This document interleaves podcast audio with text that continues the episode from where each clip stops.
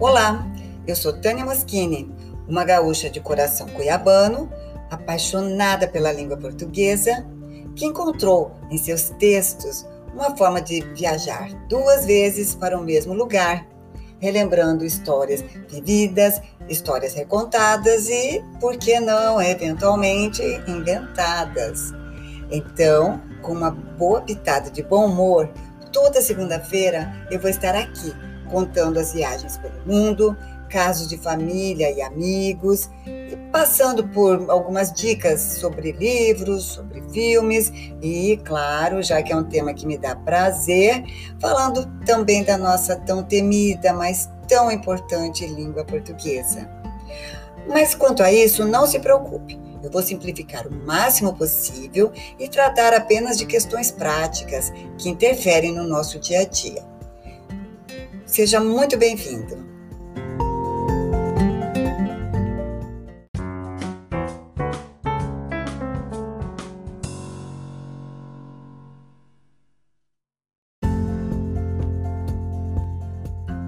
Na nossa última viagem à Itália, meu marido e eu passamos por uma experiência que, apesar de ter começado um pouco tensa, acabou sendo engraçada e eu acho que vale, vale a pena compartilhar aqui com vocês.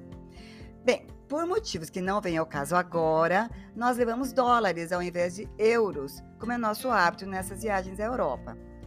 Trocamos um pouco ainda no aeroporto em São Paulo e deixamos a maior parte para trocar nas cidades por, por onde passaríamos.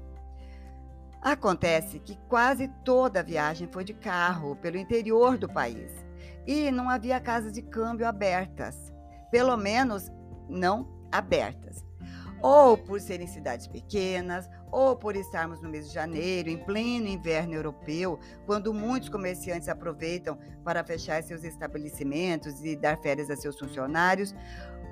O certo é que as tais casas de câmbio não apareciam para nós. Assim, de cidade em cidade, já praticamente 100 euros, chegou um dia em que percebemos que não tinha como protelarmos mais. Então, depois de percorrermos a famosa e lindíssima, realmente lindíssima Costa Amalfitana, Amalfitana chegamos a Salerno, lá próximo da costa, e lá fomos nós obrigados a perder duas horas, mais ou menos, à procura da tão esperada e tão é, é, procurada loja é, de câmbio.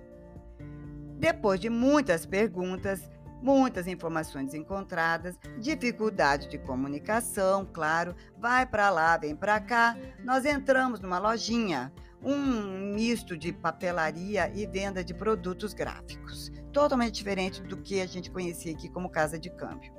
Na chegada, nós estranhamos, pois não havia segurança nenhuma no lugar que, em tese, lida com bastante dinheiro, não é mesmo? Para completar, os clientes e o funcionário da loja ficavam juntos, um escutando todas as conversas e negociações do outro. Nós entramos na fila já formada e ficamos lá. À frente do meu marido, na fila, havia um rapaz com uma aparência um tanto estranha.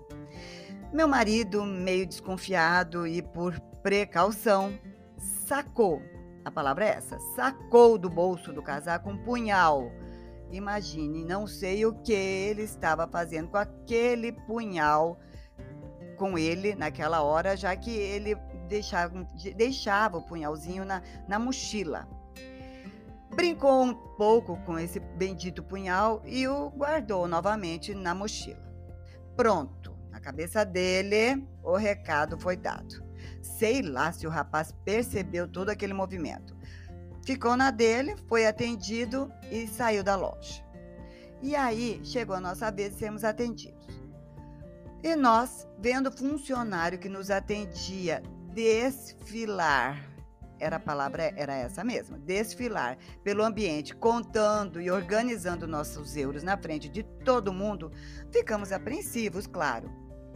Meu marido então bolou um plano como o casaco que ele estava usando era dupla face, inverteu os lados. Significa que entrou na loja usando o casaco azul e saiu com um vermelho. E eu, que usava uma jaqueta bege, fui orientada a tirá-la e aí eu fiquei só com uma blusa preta que ele usa, que usava por baixo da jaqueta. Não sei onde meu marido encontrou tanta criatividade, mas enfim, valeu. Para completar o disfarce, nós que havíamos entrado juntos como um casal normal, saímos separados, cada um a seu tempo, e cada um foi para um lado da rua. E assim fomos andando um de cada lado da rua, de quando em quando olhando furtivamente para trás, com medo de estarmos sendo seguidos e controlando de soslaio um ao, ao outro para não nos perdermos de vista, né? Afinal de contas, estávamos numa cidade estranha. Uns 500 metros depois, mais tranquilos, mais seguros de que o nosso disfarce tinha funcionado, demos uma última olhada em volta e nos juntamos novamente num lado só da rua, seguindo em direção ao carro. Demos uma paradinha num barzinho, tomamos um café e continuamos nossa caminhada. Depois de tudo passado, demos, claro, boas risadas da nossa performance nessa experiência que tinha sido digna de personagens de filme de espionagem, digna até mesmo do famoso James Bond e sua sempre bela parceira. Não sei se eu me enquadro aí nesse perfil, mas vamos lá. A, a, a experiência valeu e eu entendi que valia a pena compartilhar. Foi muito divertida. Quer mais dicas de português, ajuda na revisão de textos e viajar comigo por essas e outras narrativas? Me encontre no meu Instagram, arroba Tânia Moschini, e vamos embarcar juntos entre palavras e histórias. Até a próxima segunda!